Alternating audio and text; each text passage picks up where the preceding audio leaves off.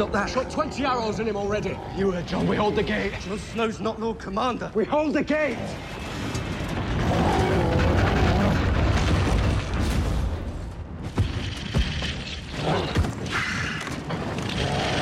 Mother save me.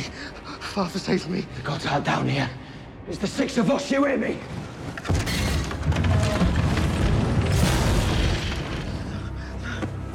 Please. Night gathers. Now my watch begins. Shall not end until my death. I shall take no wife, hold no lands, father no children. I shall wear no crowns and win no glory. I shall live and die by my post. I am the sword in the darkness. I am the watcher on the walls. I am the shield. The guard surrounds the bed. I place my life and honor in the night's watch. For this night and all the nights to come.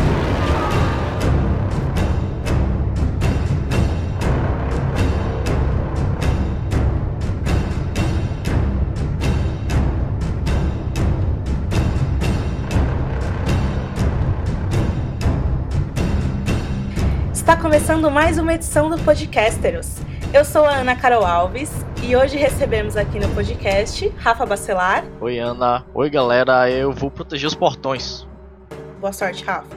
Angélica Hellish. Olá, estamos aí para ver muitos selvagens caírem do muro. Marcos Noriega. Opa, alguém aí viu o Janus Slint? O cara sumiu, tava aqui um minuto atrás e desapareceu. Tá de cócoras em algum lugar. E Caco Ferraz. Olá, gente. E por um momento eu quase gostei do Alistair Thor. Bom, nós começamos a comentar o nono episódio da quarta temporada de Game of Thrones, Watchers on the Wall, depois da leitura de e-mails e comentários.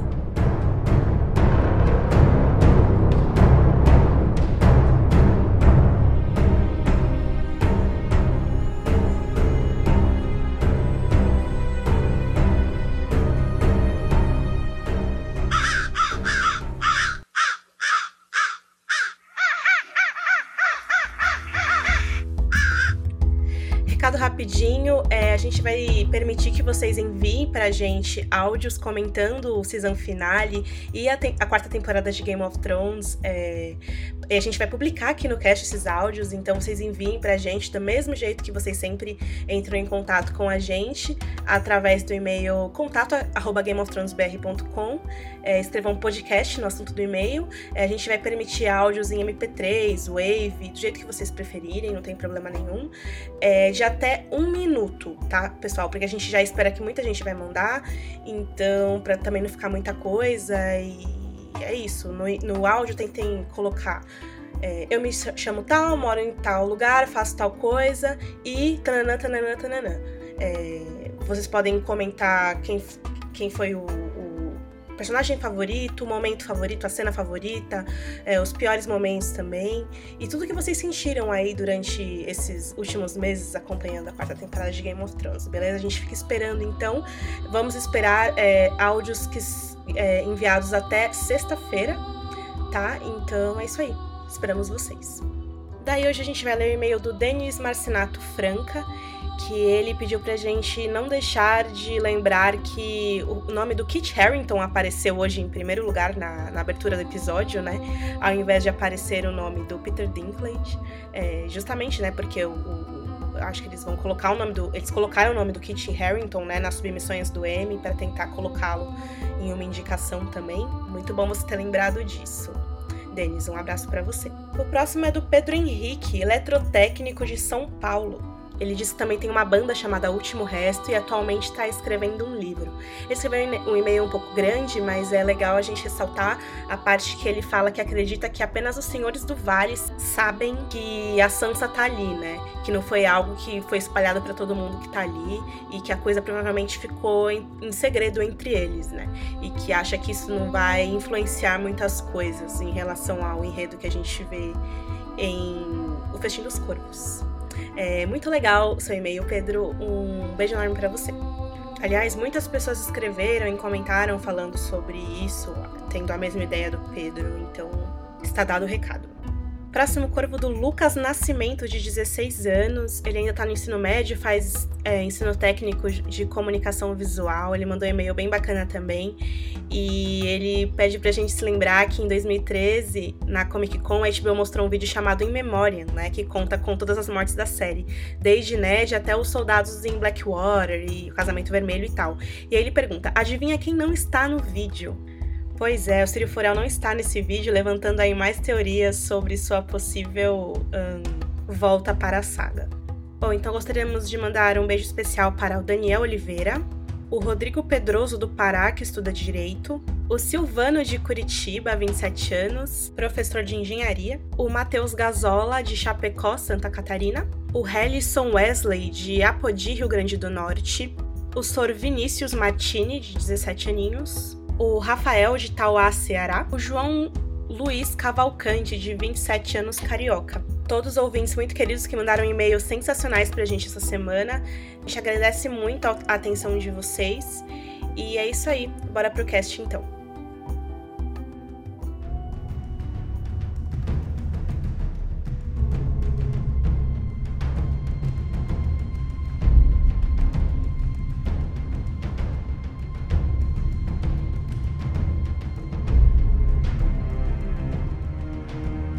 Episódio começa de noite na muralha e a gente vê o vento soprando forte, é uma neve caindo de mansinho assim, enquanto o Sam e o John eles vigiam juntos, né? A topo da muralha, que foi uma ordem que eles receberam lá do Alice Thorne, lá no episódio 7, ó. Aí o John pergunta, o Sam pergunta ao John como é que era ficar com a Ygritte, né, tal, na caverninha deles lá. E aí o John fala que ela tinha cabelo vermelho e tal. Aí o Sam vai e pergunta quais, são os quais eram os tamanhos dos pés dela. Aí o, o, o, John começa a ficar meio sem paciência, né? Aí o Sam fala, não, é porque, pô, a gente pode morrer logo e você é o mais perto que eu posso chegar de saber como é que é e tal, se relacionar com a mulher e tal. E aí ele começa a discutir a, a, a interpretação dos votos, né, da patrulha. Começa a falar que a, os votos não proíbem necessariamente a relação entre o homem e a mulher e tal. Aí, aí nessa hora a gente vê que o cara pensou nisso mesmo, né? Que ele tá é aberto a interpretação. Né? ele deve estar pensado nisso muito, na verdade. Bom, é o, John, o Sam continua a fazer pergunta e o John sem muita paciência para responder, porque realmente o Sam tá tirando paciência nessa temporada, né? Aí ele fala, pô Sam, vai dormir que eu fico aqui fazendo a patrulha. É, ele pergunta, é uma coisa engraçada, né? Ele pergunta pro, pro Sam, né? O John fala assim, e você e a Guilherme, né? Nunca ficaram juntos e tal. Aí ele falou, não, pô, ela teve um bebê tudo, ele é super respeitoso, né? Não, e, e, na hora que eu tava assistindo, ele fala assim, não, pô, ela tava de. Ela tava, né? Acabou de ter um bebê, ué. Esse foi o motivo. pô, é, é, é, engraçado, a gente tá começando esse podcast meio sem jeito hoje, né? Porque foi uma cena. Assim, já vamos começar a comparar o fato de que foi o Neil Marshall quem dirigiu esse episódio e que é, houveram muitas repetições em relação ao jeito que o Martin escreveu Blackwater. Mas não foi o Martin que escreveu esse episódio.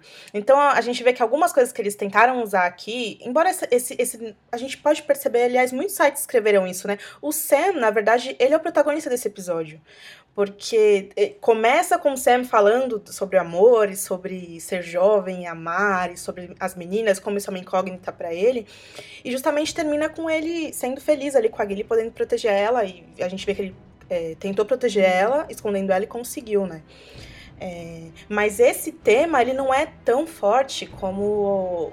Aliás, o, o núcleo da, da da muralha, ele não é tão bem desenvolvido como o núcleo de Porto Real, né? Isso é uma coisa Exatamente. que a gente fala bastante aqui, né? Nenhum núcleo é tão desenvolvido quanto Porto Real, né? É... E outra, né? Foi o Martin que escreveu o episódio de Blackwater, então. É, é, é, é, enfim, a gente vê que eles tentaram repetir alguns temas, repetir, tipo, é, é, a, a calmaria que vem antes da, da, da tormenta, vamos dizer assim, né? Com esses pequenos diálogos antes da batalha e tal. Foi muito bonitinho, mas não teve tanta força, né? É, eles quiseram. Eu acho que esse episódio é mais sobre um, um, um cara que está se descobrindo enquanto homem, né? E, e, um amor que está nascendo, e sobre outro amor que está tendo finalmente o seu fim trágico, né? E tal, do que re uhum. realmente sobre uma batalha em si, que a batalha ela acabou ficando não em segundo plano, porque ela foi mostrada bastante, né? Mas teve essas duas histórias aí de, de amor de, de dois momentos do início e do fim do, de, do, de dois amores aí como pano de fundo, né? Fio condutor, talvez, da história. Agora vamos ver então o que está acontecendo ali fora do, do, dos muros, né? As pessoas que estão prestes a atacar, né? Eles também estão conversando, vai ter esse diálogo entre o. É, porque a gente vê que a, o Sam tava conversando com o John, né? E a, a gente vê que a coruja tava observando, e aí a gente vê Sim. que era um org, né? Pô, adorei esse cara, a aparência dele, viu? Muito interessante, né? Imaginei quando eu vi aquela coruja, né? Que podia ser um org, né? Observando. E é, é muito estranho. Eu gostei. então, aí eles estão conversando enquanto ele tá lá, né? Com aqueles olhos brancos, parado, né? Olhando. E tá o Tormund tentando contar a história de Sheila. Essa Sheila aí, eu, eu, fiquei meio assim, não sei se a legenda que eu peguei tava meio zoada. Pelo que eu entendi, ele, ele pegou uma ursa. É, isso falei, mesmo. Falei assim, gente, que bizarro. Aí ele fala assim: seus dentes eram afiados. Aí ele começa a dizer, mas ela sabia como usá-los. Não, ela não era uma besta comum. Ela era. Ah, ele usa algumas palavras que eu não posso repetir agora, porque eu não tô sozinha. Aí assim. Um dos apelidos dele no Aí livro era- é o esposo de Ursas, né? Que ele tem vários apelidos também. É igual Daenerys, só que na série não mostra nada disso. Mas Tormund tem Que vários. absurdo, né? Tem, tem alguém que tem algum tem alguém que gosta de zoofilia, né? E nem criou po- polêmica essa porra, né? Mas deixa eu falar. Aí a Ygritte que tá lá a- fazendo lá as flechas, ou afiando as flechas, né? Ela tá irritada e ela manda ele calar a boca, né? Que, né, que, não tá- que todo mundo conhece essa história e tal, e acha que ele nunca se deitou com o urso mesmo, que ele é um mentiroso e tal. Aí ele fica com aquela cara de coitado, né? Tomou uma senta lá a Cláudia, né? Aí a Ygritte retorna ao trabalho. Ela lamenta a forma como os sulistas vieram para as terras dos selvagens, né? Ela fala que, na verdade, o território antes era deles, né? Que a, mas os, os Night Watchers, eles pegaram, é, fizeram aquele muro gigante e tal, e começou a perseguir os selvagens, né? Ou seja, eles começaram, é, foi bem na época- de Copa, né, e tal, né? Foi lá e mandou todo mundo embora e tem que ficar bonito, não, brincadeira. Então, assim, o que acontece? Eles têm motivo, aí você consegue, até a gente comentou um pouco sobre motivação, né, no outro podcast, você compreende o motivo, então, né, finalmente, pô, eles foram tirados do lugar que era deles, né, para poder é, é, ser perseguidos, né, e tal, né, não são considerados é, cidadãos, né, vamos colocar assim de Westeros, né, pode-se dizer que estão, são marginais, né, aí o, o Styr, que é o Magnar, que é aquele careca lá que é canibal, né, que é um Ten, Aí ele, suge- ele, ele sugere que ela fala muito sobre matar, mas ela gasta muito mais palavras do que flechas no seu amante corvo. Aí a Ygritte diz que provavelmente matou John há tempos e Styr duvida, né? Fala, Hã. Aí ela diz, é, mesmo que ele esteja vivo, depois dessa noite, o que sobrará dele será seu pau pendurado em seu pescoço. Aí, aí o Styr zomba dizendo que ela, se ela encontrar o John novamente, de virar uma fatia suculenta de seus pelos ruivos. Bicho, eles têm aquele negócio de.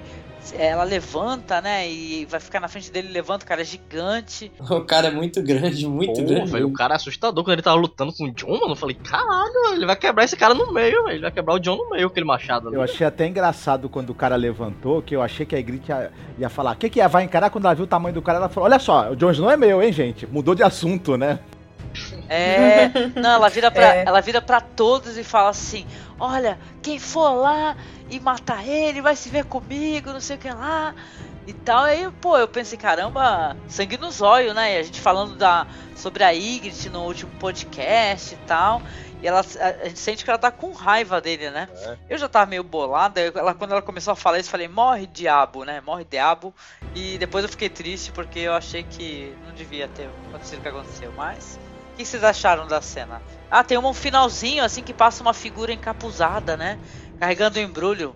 Aí a atravessando, Gente, sério, né? olha, quando a gente vai atacar um castelo, enfim, um acampamento, a gente tem uma coisa chamada batedores. E, meu, como ninguém viu ela, ela tava muito perto ali, cara. Pô, ela tava quase ali, perto da fogueira, pegando o quentinho do fogo. É, Quase que ela foi lá, roubou um pedaço de carne e saiu correndo.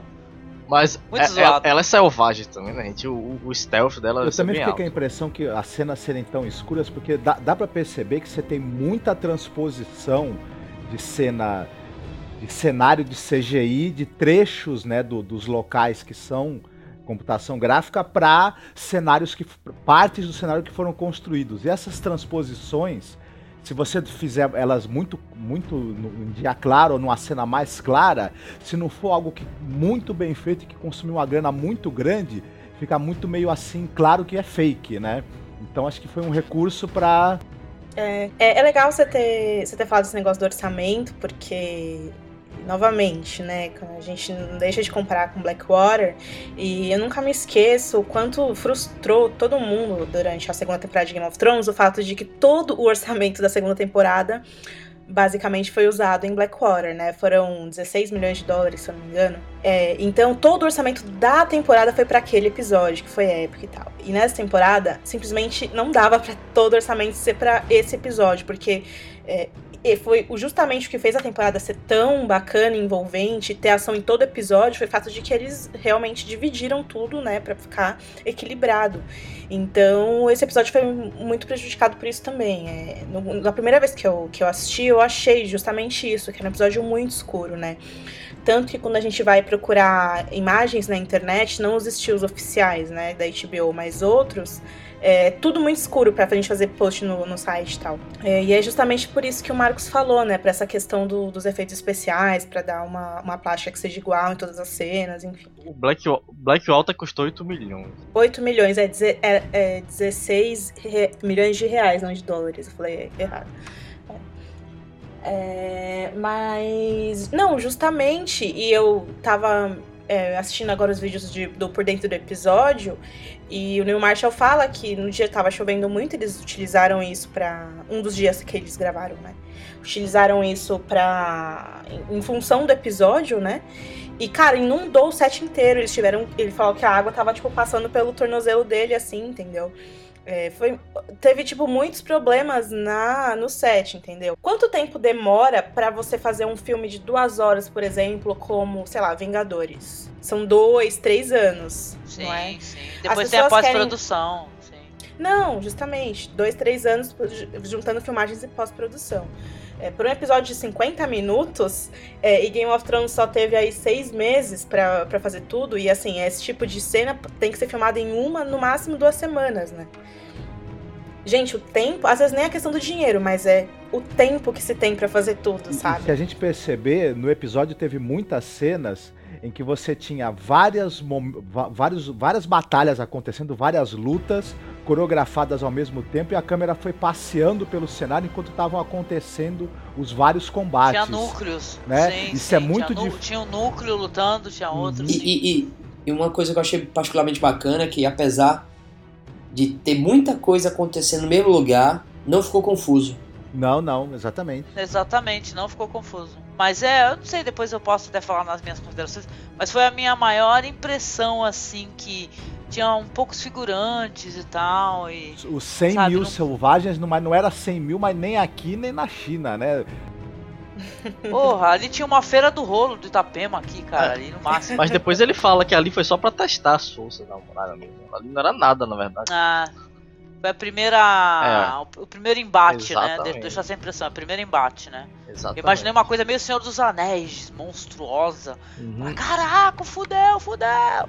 Não teve. Né? É, cara, não, mas nem tinha como. Eles chamaram o pessoal que faz a faxina do acampamento dos do selvagens e falaram: ataca lá pra vocês para ver como é que é a resistência deles. Depois a gente vai.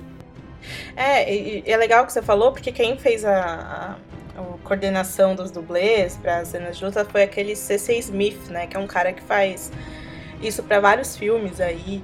E ficou muito bom, né? Principalmente naquele plano sequência que a gente vai comentar mais daqui a pouco. É... Mas, cara, é isso. Tipo, eles, pelo que eles tinham, assim, é, muito longe de ser um, um, novo Blackwater, embora eu tenha ficado muito chateada com isso. A HBO anunciou como se fosse, entendeu? Aliás, o David, o Dan e o Kit Harington falaram que ia ser é, a, a, o que a gente nunca viu na TV antes. Nossa! Mas o Kit Harington perdeu a moral depois que fez aquele filme horroroso lá, o Pompeia lá. Puta que pariu. Tudo que ele falar não vale. Mas engraçado porque tudo que ele aprendeu naquele filme ele trouxe pra cá agora e ficou bom, né? Que foi justamente ele é, é, a saber a interpretar ali um homem duelando. Acho que ficou bem bom. Eu acho que Sherrington, assim, pessoalmente, melhorou muito, assim. Sim, nesse melhorou. último ano. Só que não entende nada de direção, então já viu. Uhum. Mas o Neil, jo Neil Marshall, Neil Jordan, mas o Neil Marshall entende. Eu acho, eu acho pessoalmente que, que, esse, que, essa, que a batalha foi melhor que a de Blackwater. Assim. Eu achei a batalha melhor que a de Blackwater. O episódio não. O episódio não. Porque o episódio não foi tão conclusivo assim. Tipo, foi só, uma, foi só um ataquezinho dos selvagens. É. Mas a batalha. Não, mas justamente isso- isso-.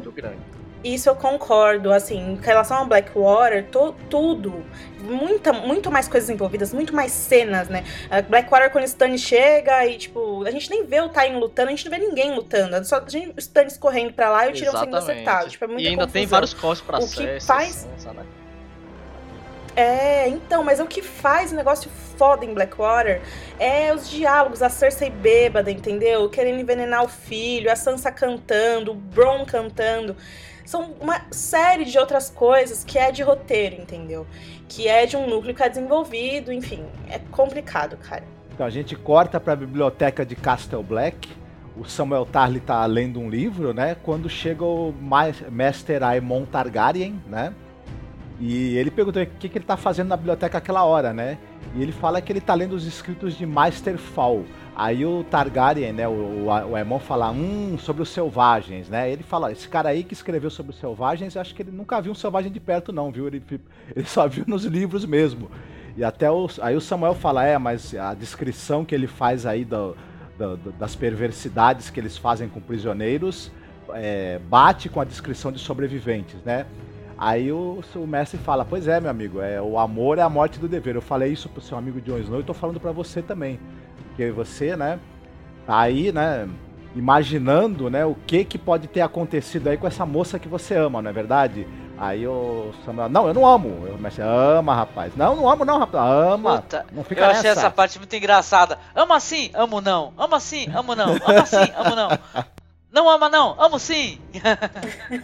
Aí ele fala: eu, eu vi a cara que você tava fazendo quando você viu essa menina a primeira vez. Brincadeira, eu ouvi a voz que você, né? A sua voz quando você né, trouxe ela pra cá e tal. E você tá apaixonado. Tudo. E ele fala: É, eu sei, eu sei dessas coisas, viu, rapaz? Aí ele fala: É, não, eu já, já me apaixonei também, viu?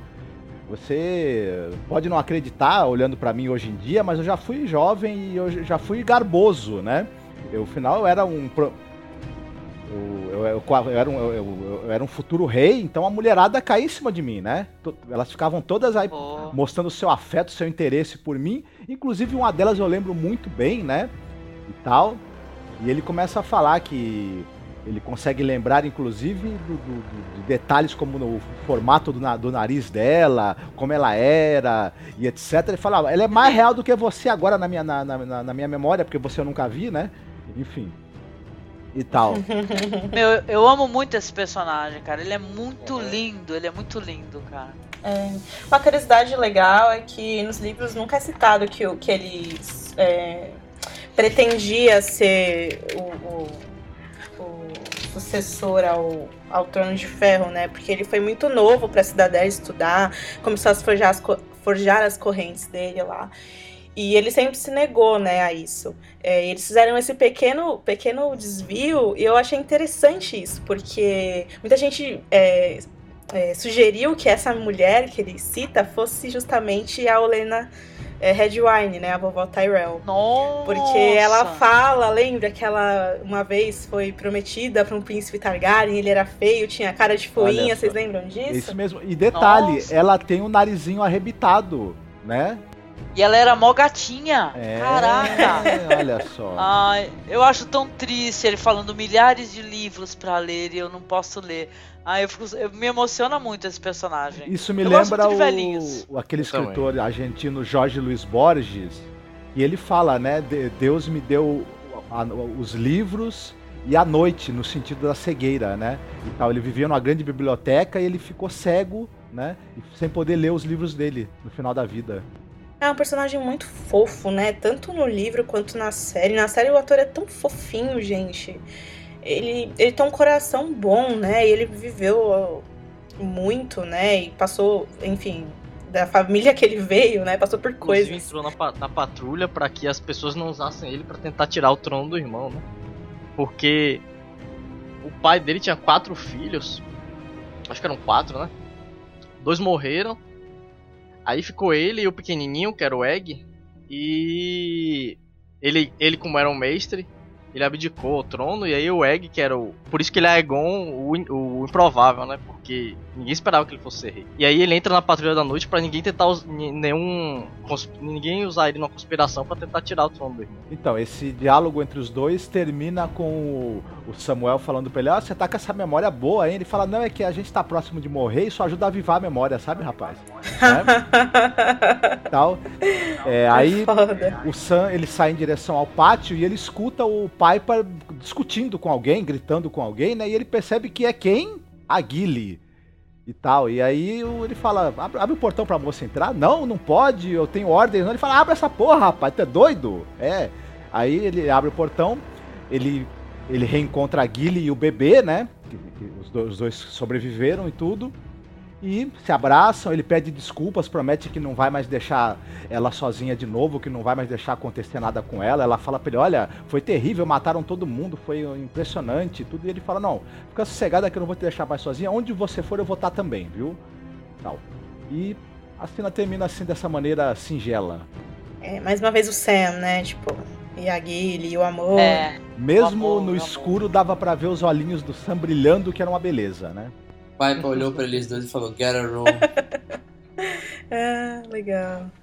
Não, é porque existem outras, outros fortes da patrulha através da muralha. Aham, né? aham. Uhum, e, e isso é citado no livro, mas na batalha é claro que não ia citar os outros, é, porque no livro que... a batalha acontece só lá. Tem os que estão em pedaços, né? Estão tudo quebrado, é, se, se tiver algum, tá em pedaços perto de Vila Topeira, porque os outros que estão. Os outros que estão ativos ainda, além de Castelo Negro, ficam bem distantes. É, no caso Torre Sombria e Atalaia Leste do Mar, né? Que onde originalmente o Alistair Thorne e o James Lynch estão, né? Porque eles não fazem parte da batalha, eles só chegam depois. É, eu, eu, imaginei que a Ana fosse comentar, mas ela não comentou.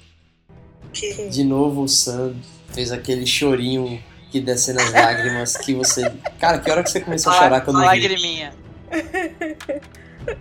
Ai, gente. Deixa o Sam. Gente, o Sam perdeu o BV, cara. Vamos bater palmas, porque merece. Aí, Sam saiu da friend zone e o Sojora nada, né? O Sojora saiu, não é, não é mais nem amigo, né? Foi expulso da friendzone. e aí depois que o John, o, o Sam dá uma de macho, mandou o cara abrir a porta, pegou a sua amada, levou pro quarto e não fez nada. A gente ouve o berrante soar na muralha. E aí todo mundo começa a se preparar, né? Os barris de piche começam a ser posicionados lá no topo da muralha, as, começam a acender as, as tochas. O Soraliza começa a, a, a distribuir as ordens, né? Encorajar o pessoal. E aí ele tá perto do Jon Snow, e aí ele admite que o Jon Snow é realmente a gente. Não com essas palavras, mas ele meio que admite que deveria ter fechado o portão, mas que não foi selado e a gente vai lidar com isso agora. E que a liderança, a liderança se resume a você não duvidar de si mesmo, muito embora outros duvidem de você. Quando você começa a duvidar de si mesmo, né, você já não vai mais ser um bom líder. E aí ele falou, cara, continua me odiando depois, eu vou continuar odiando você, mas a gente não vai morrer hoje. E aí lá embaixo o Sam abre a porta, leva a Gilly lá para um quartinho, a Gilly, o pequeno Sam, e aí ela não quer se separar dele, mas ele diz que tem que voltar para a batalha e tal, que ele não pode deixar os, os, os, irmãos dele lá e tal, e ela diz, ah, você disse que não ia, ia me deixar, ele, não, eu prometo que eu vou voltar, ela promete mesmo, não, eu prometo que eu vou voltar, eu nunca mais vou me separar de você e tal. E aí, depois desse momento emocionante, o Sam reencontra seus irmãos e encontra Pip, tremendo, preparando, se preparando para a batalha com uma besta na mão. E aí o, o Sam, o Pip pergunta para ele, pô, cara, como é que você teve coragem, né, de matar o White Walker? E aí o Sam fala, cara, não era eu naquele momento, eu não conseguia pensar em nada, só não podia deixar ele fazer alguma coisa com o bebê. E quando você não é nada, você não tem medo de nada. E ele perguntou, e agora, você tá com medo? Ele falou, cara, agora eu tô com medo porque agora eu sou alguém. Ah, sabe, ó, é legal assim o esse negócio dele encontrar o Pip, né? E o Pip todo atrapalhado, e o Pip perguntando, né? Cara, é muito interessante, né? Porque eu acho que eu nunca vi os dois assim tem sempre ele conversando com o John, né? E tal, com outros personagens, mas eu nunca vi ele conversando só com o Pip. É, o, lance, o lance é que eles sumiram com o Pip, né, na segunda temporada e na terceira. Ele só foi aparecer no último episódio da terceira temporada, quando o John chega todo fudido lá, e a, quando o John abre o olho, a primeira coisa que ele vê é o Pip, né? E é o Joseph Houghton, um ator muito, muito legal, ele é super engajado com os fãs no Twitter. E eu fiquei muito triste que eles mataram o Pip nesse episódio, cara, já falando o que vai acontecer mais pra frente. Porque, porra, o cara era muito fofo, sabe, com a galera. O Grant também. São dois personagens que estão vivos nos livros ainda. É claro que dá pra, até dá pra entender porque o David e Dan mataram eles. Com certeza vai funcionar pra história o arco do John que tá por vir. Mas é triste, cara. Mas é engraçado ver o Sam dando coragem para alguém. Parece que a partir do momento que ele é. descobriu o amor e tudo, ele tem um motivo para lutar e para ficar vivo. Então ele parecia muito seguro, é. né? E aí o Sam olha de cima do portão, e aí ele tá lá olhando, e aí essa é uma, essa é uma tomada bem legal, que a câmera se afasta do Sam, né? Você vê que a, a, a, a Ygritte tá lá olhando ele à distância. Ou seja, personagens que estavam em núcleos bem distantes, agora estão bem próximos. Aí ela grita para os outros selvagens, né? A Ygritte que não tem muitos homens, apenas um gordão e um ossudo vigiando o portão. E aí o Steer olha para os outros e Let's kill some crows! E aí todo mundo aplaude, todo mundo vai correndo para cima, e a Ygritte olha séria. E aí o pessoal começa a marchar para cima, ela pega uma, uma pilha de flecha, flechas e se junta para eles, se junta a eles. Quando ele ouve que tem um gordão, ele já vai logo, né? Ah, Não, é, na hora eu pensei. É, e é engraçado, né? Porque depois a gente. É, enfim, eu nem coloquei aqui na pauta porque eu não detalhei muito, mas tem uma hora que ele olha pro Sam, né? E ele fica, meu Deus, eu preciso chegar nele. tipo, deve ser o cara mais gostoso, né? Tipo... mas o, o, pessoal tem uma pressa de dar apelido, viu? É o gordão, o ossudo, o orelhudo e o, e o, e o narigudo que estão é. guardando o portão. Não era Let's kill some crows, era Let's have some bacon! Ai, caramba. E aí, né, a gente vê que a câmera sobe, a gente vê uma tomada aérea de selvagens correndo muito rápido, né, em direção ao Castelo Negro, né, e a câmera desliza pro outro lado da muralha, a gente vê um uma fogueiral gigantesco, né, oh, que o Mance Raider prometeu. Isso foi muito bom. E Exato, milhares de selvagens marchando, né? Aí finalmente a gente vê ali um par de gigantes, né? Muito, muito legais, uma maquiagem muito, muito bacana. Um deles montado em, em um mamute, todo todo congeladinho, muito né, foda. tadinho. e aí eles começam a soar as cornetas deles, né? E eles começam a fazer os gritos de guerra tal, e marcham em direção à muralha. E aí a gente vê que lá em cima da, da muralha os patrulheiros já estão prontos, né? As flechas incendiárias começam a voar pelo céu e corpos começam a cair de ambos os lados, né? Aliás, aquela cena da flecha levando o homem para o outro lado, né? Ele cai no, no pátio. É, a flecha do, do, gigante com a força né, dele é, é algo muito poderoso, assim. Grand, ele começa flecha voar para todos os lados, aí o Gwen acaba tropeçando em uns barris, né? E o barril cai para baixo é, e tal. É Sim. legal esses aspectos, porque se a gente for ver, é... muito desse episódio mostra como os dois lados eram meio slop, slop, assim, né? Tudo bem que a gente não viu o lado de lá, muito pelo fato de que, na verdade, o lado de lá eles não são bons em luta, né? E o lado de cá também faz essas atrapalhadas, tipo, deixar é, o barril cair, barril explodir no ar antes de ser lançado e tal. Porque eles são ruins mesmo, né? É. eles são patrulheiros e a patrulha não tem investimento ali do reino já faz muito tempo, é, né? São ladrões, né? E... Ladrões. Exato. É o reflexo e... também da, da, da divisão de tarefas dentro da própria patrulha, né? Tipo, o cozinheiro tá ali descendo pau, o entende. Aliás, a cena da cozinha é uma das melhores coisas do episódio, né? E o cara que poderia até ser bom para treinar os amigos, os caras deixaram como intendente lá, né? Que seria o John. E na verdade ele é o único cara que, tipo, foi treinado apropriadamente, né? O Sam também, mas curiosamente o Sam não era bom, e aí por isso que o pai dele manda ele pra lá. E aí o bicho começa a comer dos dois lados e, e aí os caras chamam o Thorne pra descer pro pátio, porque o negócio tá feio lá. E aí ele, ele é, desce e deixa o Janus Slint no comando. Justamente onde o John tá, né? Daí a gente. A cena corta pra gente ver o Sam e o Pip nas garitas, né? Atirando com as bestas nos selvagens, eles estão escalando o portão. E o Thorne chega no pátio e fala com os homens da patrulha, né? Despertando eles com um apelo, né? Pra eles pegarem as armas e lutarem. Aí o portão cai e o caos começa. E aí o bicho tá pegando lá embaixo, aí a gente corta pra muralha de novo. O James Lynch tá todo cagado, não aguenta pressão, falando que gigantes? Que gigantes? Gigantes não existem. Mamutes não existem, tipo, completamente retardado da cabeça. Daí o Graham viu, vê que ele pirou e engana ele chamando ele pro pátio, falando que o, que o Thorne tá chamando ele pra lá. E aí o John fica, finalmente fica no comando da muralha, né? E aí a gente vê que os selvagens começaram a escalar a muralha agora, né? E aí os arqueiros lá de cima miram, né? E é uma cena muito legal que eles se dobram na borda ali, né? Tipo bungee jumpers, né? E começa a derrubar alguns homens. É um recurso muito legal que eles usaram. O que, vocês acharam? Muito foda, muito foda. Pô, bem inovador. Meu, 200, 200 metros do chão, cara. É muito, é muito tenso, cara. É muito tenso. Mandar flecha paralela à muralha pra acertar um cara, vai muito doido. Imagina, né? É bem diferente, né? Porque a, a, flecha não vai ter o caimento, essas coisas, né? Ela vai, ela vai reta, né?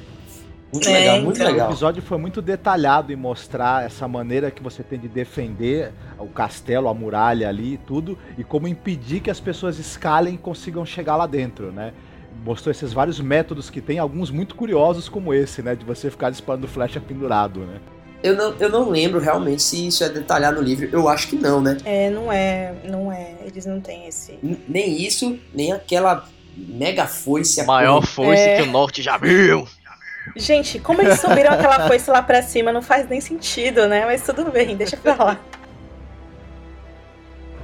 Agora, não sei se nesse momento, acho que sim, né? Já, já apareceram os mamutes e os gigantes, né? Sim, já apareceu. Ah, Aí eu achei um, um CGI assim, como diria o Poderoso Castiga, mais ou menos assim, Não, mamutes, é, eu né? falei uma coisa é, eu falei uma coisa pro Rafael, nem vou deixar isso no cast, que ele ficou puto comigo. Porque tem uma parte que os selvagens estão chegando bem perto do portão, e aí mostra uma cena bem perto, assim, que é os, do, os mamutes, os selvagens e a muralha. E, gente, aquela muralha daquele take, pra mim, tava parecendo muito em isopor. Muito. Na hora que eu olhei, eu falei, velho, que zoado. Aí o Rafael ficou puto comigo, aí eu não falei mais. Vocês estão exagerando. Eu tô falando aqui de novo. Eu tô falando aqui de novo entre nós. Eu assisti eu vi, me convenceu, mas assim, eu, tá, eu com várias pessoas de novo. E, e uma pessoa mais tava do meu lado falou, pô, esse negócio tá meio cagado, tá não? É, isso aí é tudo feito em estúdio, né? A gente uhum. vê na, lá na, na, no episódio The Climb, né, da terceira temporada, ele foi todo feito em estúdio mesmo, né? Então é foda. Inclusive, foi uma cena que era de dia, né? A escalada. E aí, quando eles mostram a, a muralha à noite mesmo, é, é bizarro. Não, sabe o que, que eu achei assim? As cenas estavam legais, eu adoro cena de tomada, sabe? De pessoal atacando, tentando invadir, né? Acho mais barato. Mas o que eu achei meio esquisito, não sei se foi só eu que achei, o pessoal até brincou no Facebook, colocou fi, fa, fó, fum, né? Foi os gigantes, cara. Porque eles vinham assim correndo, tava muito. O, o sei lá, o, o ogro lá, o troll do Harry Potter. Agora assim, meio pá, pá, pá. Não sei se tem que ser assim a movimentação do cara quando é gigante, né? Mas tava muito engraçado, cara. Tava muito João e o pé de feijão. É verdade isso, entendeu? Eu, não, eu nunca gostei dessa maquiagem de selvagens, que ela é feita até por uma equipe muito boa. Qual é o nome da empresa mesmo, Rafa? Ah, não lembro. Da maquiagem? Nossa, não lembro. É, Creatures Inc., se eu não me engano, né? Sei lá. Enfim, eles fazem umas coisas muito, muito fodas. Eles fizeram a maquiagem da Catherine lá, com o pescoço todo fudido. Fizeram os White Walkers, claro, né? Enfim. É, eles fazem a mão do Jamie lá, enfim. Ah, nem tudo é, é foda, cara. Às vezes o negócio não fica legal no, é, na tela. tem que lembrar também que. Eu achei que o ataque. É... O ataque foi foda, mas tem algumas cenas que é. são assim, meio. Tem que lembrar que é televisão, né? A gente não é cinema, não, pelo amor de Deus. Os caras fizeram é, mas as... Mas as até o cinema esperam. falou tudo agora, o Rafa falou tudo. Cinema Harry Potter, gente. Eu não sei se foi o um ou dois, acho que é o um. Que aparece o Troll, é. né? Meu, é muito caído, cara. É, aquilo. envelheceu muito mal. Os, os filmes do, do, Harry Potter envelheceram muito mal. E o Senhor dos Anéis, tipo, a Ueta é magnífica, né? Os filmes nunca envelhecem. Algumas coisas ficam toscas, né? Mas nunca envelhece. As pessoas ficam esperando esse nível, mas é complicado, entendeu? Embora... Se a Ueta tivesse envolvida. Com certeza, mas não tá. Meu, os caras estão recriando Paul Walker no filme do do Velozes e Furiosos. Uhum. Eles estão fazendo um Paul Walker novo. Isso eu acho Vocês muito, têm uma é- noção? Isso é muito É. bizarro. isso é muito zoado, velho. Quem vai interpretar ele vai ser o Andy Serkis, né? Vai botar aquela roupa que ele coloca lá e vai... Não, não, vai ser o irmão dele, o irmão dele. Ah, dois irmãos, é os dois irmãos. É, os dois fazer. irmãos, é. É, A gente não sabe ainda se vai ficar tosqueira, né, Caco? Mas tá com cara. É, parece que também no, no, lá. nos Jogos Vorazes o Philip Seymour Hoffman também vai ser É, recriado, vai ser né? CGI. Bom, mas já fizeram isso, ó, no Corvo. Lembra aquele filme No Corvo? que o Brandon Corvo, é que o cara morreu. Que o no- Brandon morreu. É, no Tron também, né? O, o Jeff Bridges, né? Vocês lembram? Não, deixa eu falar uma coisa, só aí se tu puder, deixa no podcast. Cara, foi muito legal, eu gostei do episódio, sabe? Mas a gente, a gente, te- a gente tem o direito de analisar e ver alguma coisa que Uhum. não goste. Não tem nada a ver isso. daí. Não, quer, não é desmerecer a série sob nenhuma hipótese. Tem gente que tu fala qualquer coisa já se ofende, né? Muito pelo Não, é. contrário. É. Eu sou muito feliz, pra mim é. É que nem o meu amigo Pablo, ele falava assim, falava, olha, eu, por mais que eu, te- eu tenha defeitos o, o Hobbit, sabe? Ele é muito fã do Senhor dos Anéis e tal, e do Hobbit. Uhum. Ele falou, pra mim, enquanto tiver esse universo do Tolkien, cara, eu tô feliz pra caraco. Então não tem problema não, a gente tá feliz aqui consumindo, viu? É engraçado porque eu acho que. Eu lembro. Eu, eu vou falar uma experiência pessoal agora. Caco, só não esquece que você vai falar, tá? Eu vou te interromper rapidinho. Quando eu fui ver Prometheus no cinema, que eu adoro Alien, e eu tava esperando muito esse filme. E aí, quando eu fui assistir, eu saí do cinema puta, com vontade de bater em alguém, porque eu me senti traída, eu me senti enganada. Eu odiei o filme muito. E, ou seja, não é nem questão de eu odiar. A gente fala isso, mas é exagerando, né? Porque toda vez que Tinha passa muita esse filme. É, toda vez que passa esse filme, Angélica, eu juro pra você, toda vez que passa esse filme na TV acaba eu assisto, porque eu acho lindo. O que eu não gostei, na verdade, foi o roteiro, ou justamente minha expectativa tava esperando uma coisa e encontrei o Damon Lindelof falando sobre Issues de novo. Às vezes a questão é que a gente tem um filtro. Nós somos seres humanos, temos nossa cultura desenvolvida e certas coisas passam pelo nosso filtro, certas coisas não passam, né? Isso não quer dizer pra tudo, né? É, é, a gente só tá comentando as coisas que incomodaram, mas, meu, né, é o- é o que a gente tá falando. Não é porque a gente não gostou, por exemplo, de um CGI, que esquece que a gente não gostou do episódio, que a gente, né, vai falar Pelo que... contrário, muito pelo contrário. Tem muitos elogios aí. Ele teve vários momentos em que, principalmente em algumas cenas de batalha, em que foi muito bem resolvido. E eles encontraram soluções Sim. excelentes para mostrar Uhum. né, o contexto todo da Uhum. batalha. Em outras, nem tanto. Né? É, na verdade, eu ia falar justamente sobre isso. Tipo, eu, eu fico muito, poxa, eu adorei o É. episódio, adorei muito mesmo. Tipo, Uhum. assisti com algumas pessoas e todo mundo lá aparentemente gostou. Teve realmente esse lance do CGI, que eu tava com uma amiga minha designer. Ela comentou, pô, esse, esse- esse gigante aí, esse mamute, tá meio, tá meio cagado, não curti muito não, né? O 3D tá meio mambembe. Eu vi e falei, rapaz, tipo, eu não achei, mas a- até pela profissão dela, eu respeito a opinião dela, mas tipo, cara, eu adorei. Me desculpa, mas eu adorei. O, Ah, o lance da, do- da tradição dos episódios 9 de Game of Thrones é que eles sempre mostram algo que a gente nunca viu antes na nossa vida, entendeu? É esse o lance. E nesse episódio, é, foi um episódio muito bem feito, muito legal. Teve o ritmo perfeito em certas cenas. Só que é o que a gente tava falando do troll do Harry Potter. A gente já viu isso, entendeu? Não mostrou nada de novo. Embora aquela cena da fogueira, por exemplo, foi foda. E o plano sequência foi foda, mas, tipo, foram pequenas coisas, entendeu? Tipo, a, a explosão de fogo vivo foi um negócio que a gente nunca tinha visto, entendeu? Uau. Aquela barbárie na casa do Frey, a gente nunca tinha visto, né? E do mesmo jeito que a gente nunca tinha visto um cara explodir a cabeça do outro. E eu culpo muito isso também por eles terem é, colocado essa cena no episódio 8, porque é, ia ser muito difícil superar aquilo, entendeu? É, foi foda, prejudicou o lance do episódio 9, né? Tipo, de ser algo que tinha que ser mais que isso. E ia ser meio impossível, né? Enfim. E, tem, e teve no cinema recentemente diversas. Recentemente não, nos últimos anos, aí, nos, nos últimos 10 anos principalmente, com essa, essa retomada do épico, você teve diversos filmes com, com grandes batalhas, com defesas de castelos, né? O, a, o segunda parte do Senhor dos Anéis, então, né? Com aquela batalha. Então, na verdade, o efeito de comparação é muito complicado, né? Até com outras produções, Não né? é. É muito complicado porque Hollywood joga tanta coisa merda, né? Tipo Piratas do Caribe. Tem aquele do Release the Kraken. Qual é o nome daquele filme mesmo? O Merda de Titãs.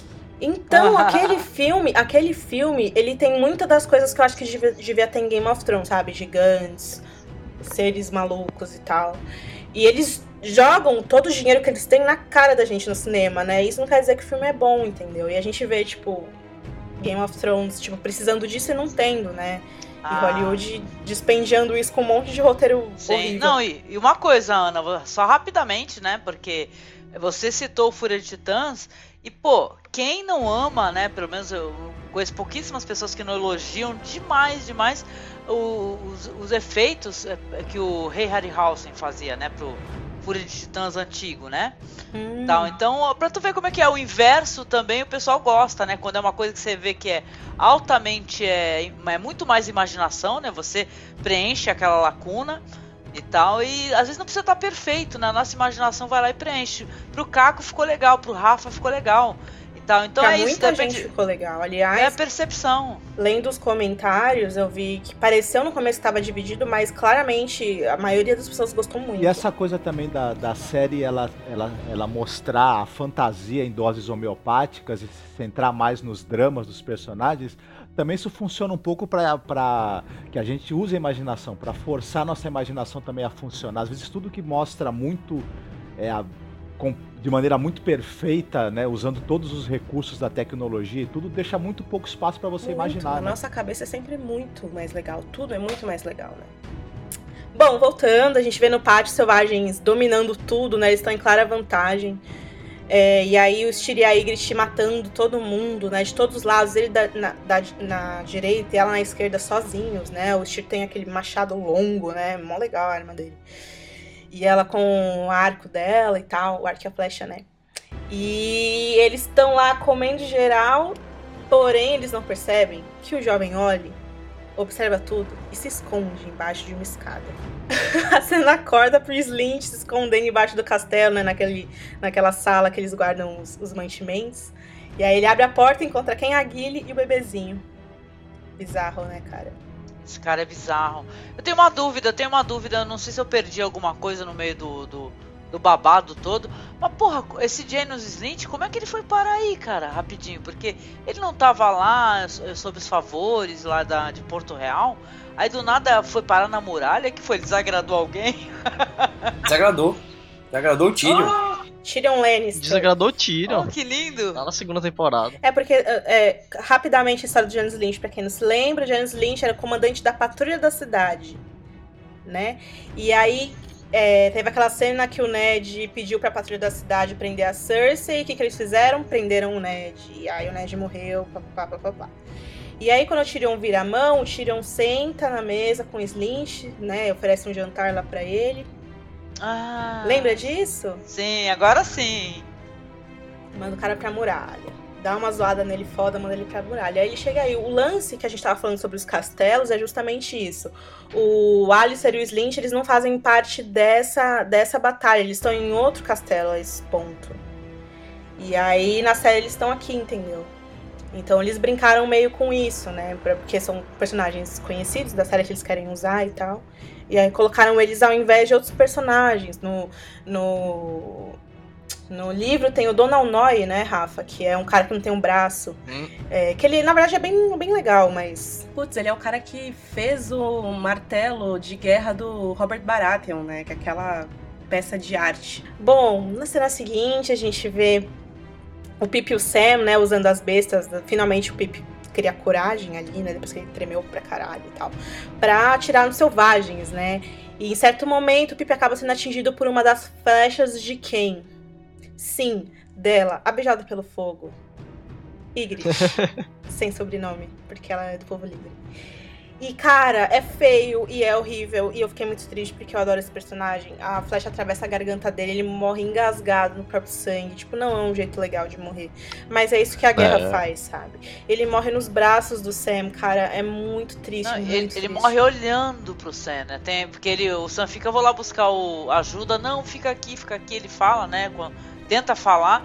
E ele começa a agonizar. E quando ele morre, ele tá olhando pro amigo dele, né? Ele morreu olhando para alguém que ele gostava, não, né? E o Sam é inútil, né? Eu vou chamar o mestre Aemon, calma, ele tá vindo. Não, ele não tá vindo, ele é velho, nunca vai conseguir chegar lá. Aliás, o mestre Aemon, nessa é. altura, ele tá lá dormindo, né? Só esperando o, Será o bagulho passar. Será que ele foi dormir? Pô, que barulho, caraca, aparece ele com a touquinha, né? Que nem aqueles velhos raponeses. De Cerolo e Toquinha. Vocês podem falar mais baixo aí fora, por favor? Meu, façam faça uma charge com o mestre Aemon assim, com a touquinha na cabeça. Oh, muito barulho aí embaixo, quero dormir. Ai, gente, que dó. E é muito triste, enfim. A primeira morte é significativa. Os meninos, o, o Ed Doloroso. O Ed Doloroso acho que nem tanto, mas o Gran, o Pip, o Sam, o John, eles são garotos, né? Gente. É garotos numa guerra, sabe? Que nem foi. É o que a gente falou no, no, episódio passado, né? Não se conversou, cara, sabe? Não se perguntou por que, que vocês querem passar. O que, que tá acontecendo? Vamos conversar? Não se perguntou. É guerra inútil e desnecessária. Mas enfim. Mas é para isso que se tem amigos, né? Para quando você tá com a flecha enfiada na garganta, teu amigo falar: você não vai morrer, tá, você tá ótimo, tá tudo bem com você, fica sossegado. Você tá mais magro. Não pense nisso.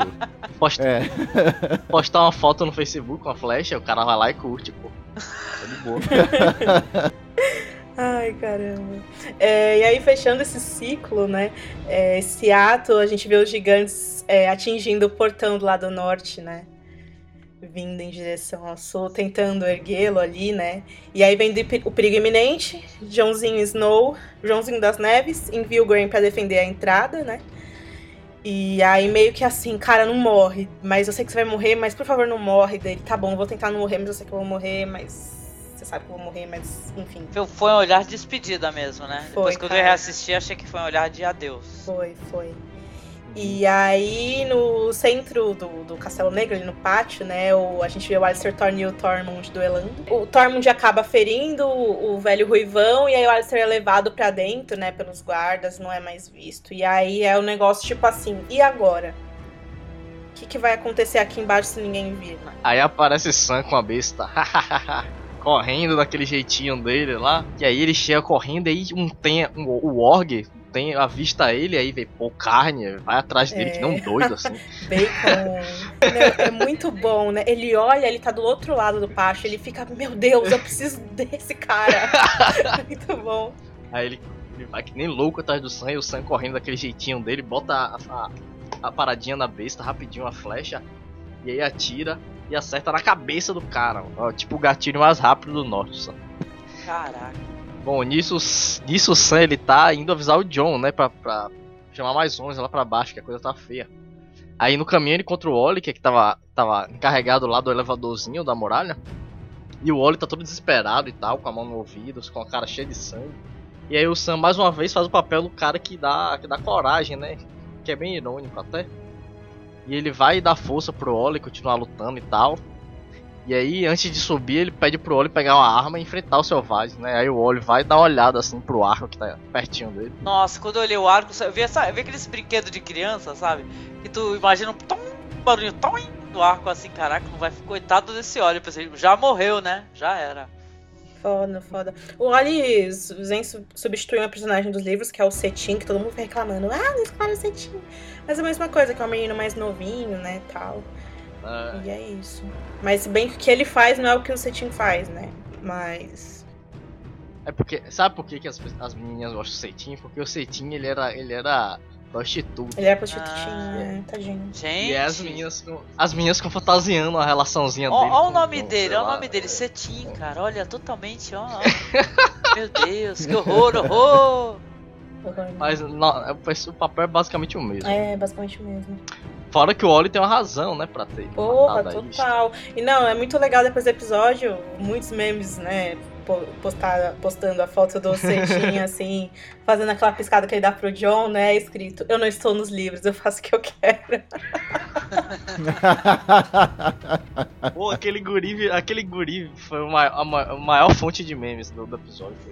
O Sam conta pro John que a situação lá embaixo tá pegando, o bicho tá pegando lá embaixo.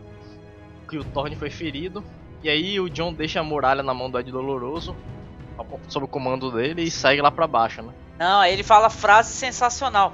Qualquer coisa, use a foice. Aí tu fala, foice? foice? Foice? Caraca, foice. É... Na hora eu não dei Nessa nada. hora pra ninguém isso. tava Não, eu falei, o que, imaginando, que o John né, tá falando? Foda-se, né? Tipo.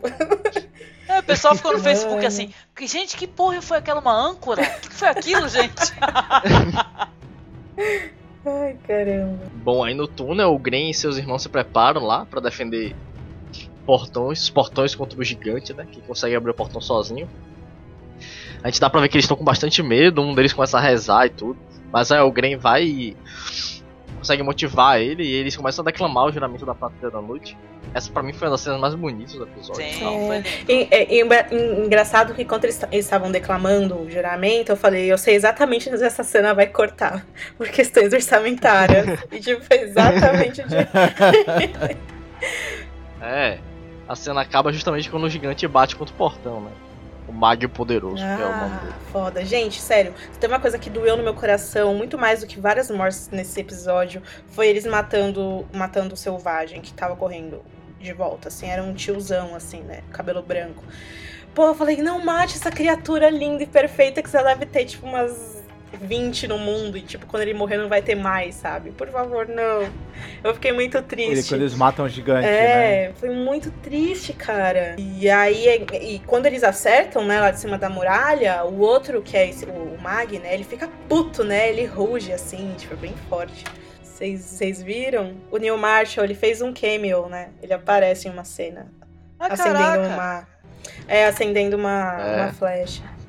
É logo quando o John começa a comandar a muralha que ele, ele ordena que os arqueiros acendam as flechas, aí lá, Ah. logo nessa hora aparece o John Marshall. Eu já sei quem foi que explodiu os barris. Foi o Neil Marshall, sabia? Ele não tem a menor prática. O negócio dele é dirigir, né? É. Pô, ele deu uma brincada boa, né, cara? Corta pra um cara enfiando uma adaga no olho do outro e o cara faz. "Ah!" É muito tipo filme de terror mesmo, sabe? Filme de gore, assim, foi bem legal. Pô, então, aí a gente vai passar por uma, uma.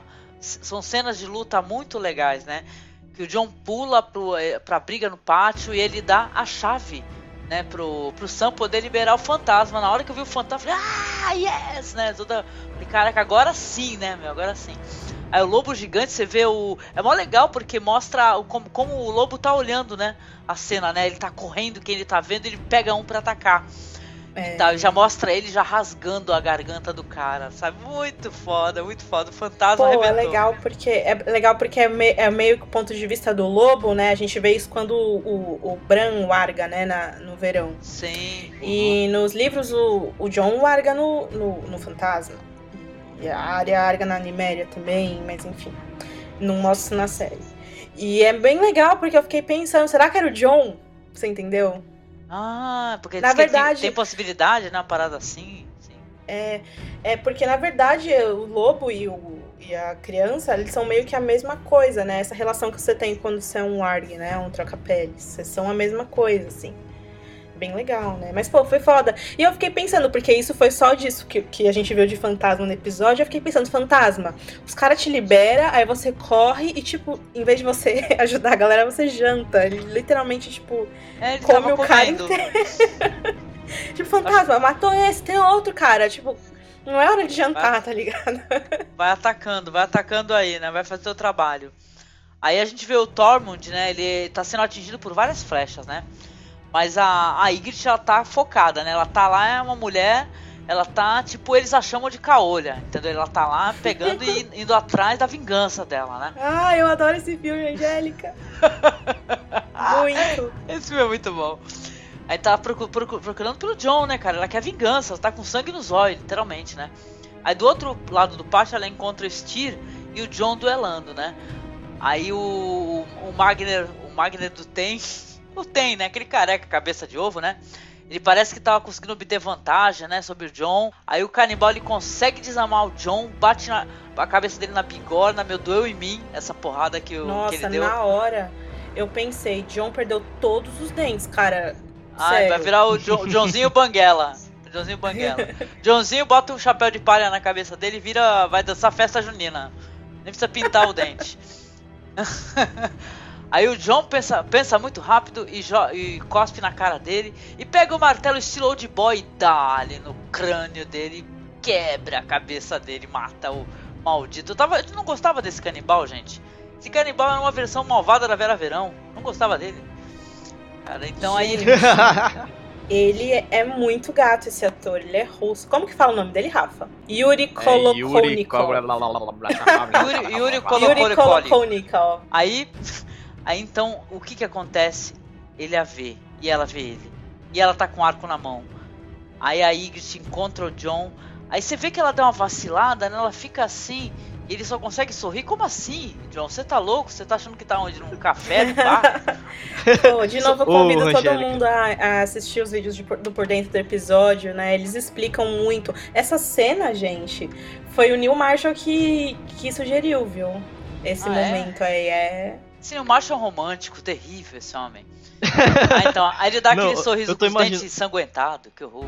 É, Angélica, eu tô imaginando vocês falando que ele, perdeu, que ele perderia os dentes na bigola. Imagina ele dar o sorriso banguela. Não, Meu. engraçado que tem, um, tem uma foto rodando aí pela internet que ele tá banguela mesmo, mas eu reassisti o episódio e ele não tá não, só tá ensanguentado, né? Aí ela tá com raiva, cara, mas ela tá com raiva, uma raiva de amor.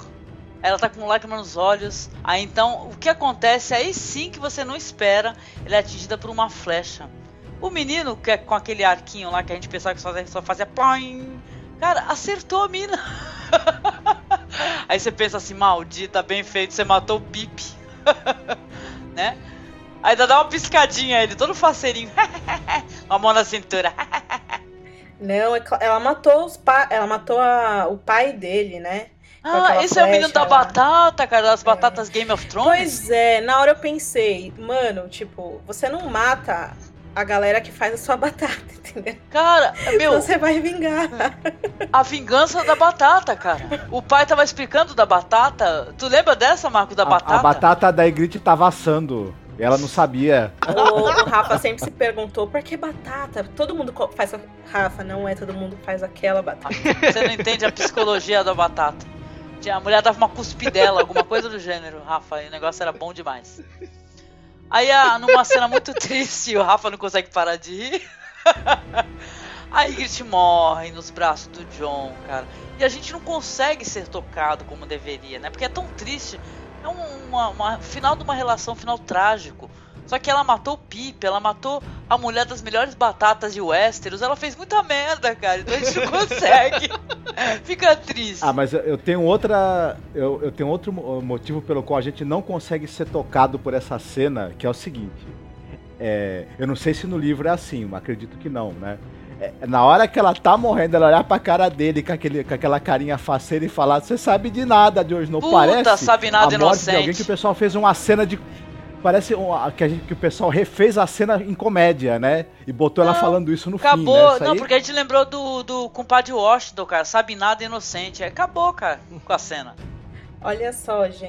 é, eles é assim usaram. mesmo. Não, é isso que eu ia falar. Eles usaram um slow motion, que é um negócio que eles não usam na série, né? E o Neil Marshall fala no vídeo que ele quis usar. eh, Os caras falam que eles quiseram usar justamente pra dar mais enfoque nisso, né?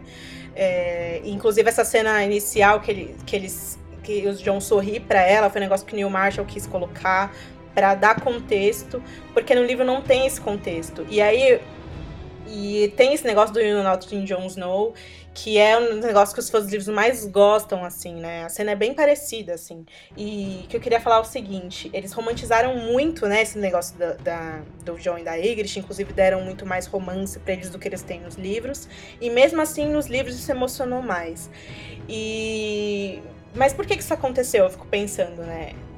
Quando, quando o John foge dos selvagens nos livros, é, a Ygritte, é, na série, ela enche ele de flechas, né? É isso que acontece.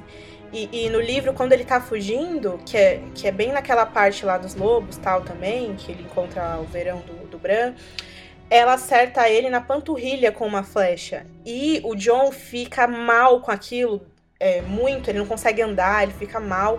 E é logo depois que isso acontece, ele chega em, em, em em Mouse Town, depois ele vai direto pra Castelo Negro e já começa a batalha, entendeu? O John tá machucado ainda, então ele acabou de, de, se despedir da Ygritte, ele acabou de trair ela, entendeu? É um negócio muito mais urgente. O que torna a gen- essa discussão que a gente tá tendo sobre o episódio de ele não ter o senso de urgência que tem em Blackwater, né? Não tem. E tem esse senso de urgência muito mais, sabe? Porque ele, é, é muito, muito recente o que aconteceu com eles. E no, na, na, na, série, não, né? É, faz muito tempo que o John fez a cagada que ele fez com ela. E. Foi na temporada passada, inclusive, né? O ano passado, as pessoas já estão pensando nisso há, há, muito tempo. E aí teve todo o arco que eles criaram do John com o Bran, né? Pra deixar o núcleo do Bran mais, mais envolvente e tal. E resultou nisso, né? Esse senso de urgência da batalha e o senso de urgência da relação deles esfriou muito. Então é por isso que não teve aquele calor. Não teve, né? é, não teve, porque perdeu o elo, né? Embora eu, eu confesso que, talvez por eu ter gostado, eu, eu ficado muito triste quando eu vi essa cena nos livros, né? É, eu me acabei me emocionando um pouco. E é engraçado porque é o que a gente tava falando, acho que era o Rafa que tava falando no episódio passado, ou a Angélica. A Ygritte, ela, na série, ela tá o tempo todo com a cara feia, né? O tempo todo brava. E isso, e isso ajudou a gente a, tipo, meio que apagou a personagem, sabe? Ajudou a gente a não ter mais empatia por ela, sabe? Exatamente. É muito triste isso. Mas eles se esforçaram. Aquele slow motion, por exemplo, eu achei bonito, sabe? E, enfim. Ah, foi uma coisa até romântica, né? Só que pareceu, sabe, aquele momento do filme que não era para ter romantismo. Ali, porque, pô, ali a merda tá voando, não tem tempo para isso, né, gente? Por mais duro que seja, né? É a guerra, né, cara? Enquanto ela tá. A mulher que ele ama tá morrendo, tem, sei lá. No livro ele encontra ela de, depois, depois da batalha, né? Ele encontra ela lá morta e inclusive ele inclusive desconfia que ele mesmo possa ter matado ela Cara, na hora da batalha. Sabe que isso é muito mais impactante, Rafa? Você saber que alguém que você, vamos supor que ele gostasse, que ele amasse muito ela, simplesmente morreu e você não, não pôde nem estar perto para dar o último olhar, né? Uhum. Dar o último adeus. Isso é muito é. mais triste, cara. Na guerra, quando eu vejo aqueles filmes de guerra, eu fico muito triste quando um personagem principal encontra alguém que ele gostava muito e vê a pessoa morta. Como acontece com o Jon Snow até depois, mais pra frente, né? Um amigo querido dele. É, mas no livro é assim mesmo, ele encontra ela morta, ele encontra ela morrendo, né, Rafa? E ela é, fala, e não, nothing, Jon Snow. Boa, achei uma pena, né? Porque a atriz é boa pra caramba. E eu até tinha esperança de que você deixar ela viva para substituir em outro papel lá. Tem uma coisa muito legal sobre isso que a Rose Leslie disse que quando acabou as filmagens, eles deram para ela deram um arco. Oi? Deram um arco daí. Tipo, deram um arco pra ela, é, e aí ela chorou e tal. É foda você ter que. Meu, você perde. Você não, só, você não só morre, você perde seu emprego, entendeu? Caraca. É, vai, acaba o contrato. Vai pegar. Vai pra fila do FGTS, né? Meio embaçado.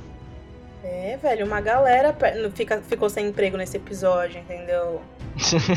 é, isso me deixou mais triste ainda, porque é foda. Não, inclusive o, é, o, Game of Thrones é uma série em que a pessoa dificilmente faz o contato para todos os episódios da série, né? Quase ninguém, né? É. é.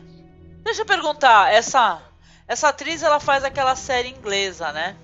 É, Downtown Web. É, uma Web, né? É, ela, ela fez só tá a primeira temporada. Ela fez só a primeira temporada. Inclusive, ah. ela, foi, ela foi contratada porque os caras gostaram dela. Ela tinha um cabelo beijado pelo fogo que eles estavam procurando e tal. É, ela é lindona. Ela é Nossa, gente, vocês lembram quando ela foi escalada? Eu lembro que a internet, tipo, pirou, assim. Ela é mais bonita que a Ygritte. É, porque a Ygritte... Ela é bem mais bonita é. que a Ygritte dos livros, né? A Ygritte dos é livros, bonita. ela é bem mais velha que o John, né? Que a gente já falou aqui. Ela tem os dentes todo tortos, toda sardenta. E o cabelo dela é bem crespão. Sabe aquelas ruivas com cabelo crespo, assim?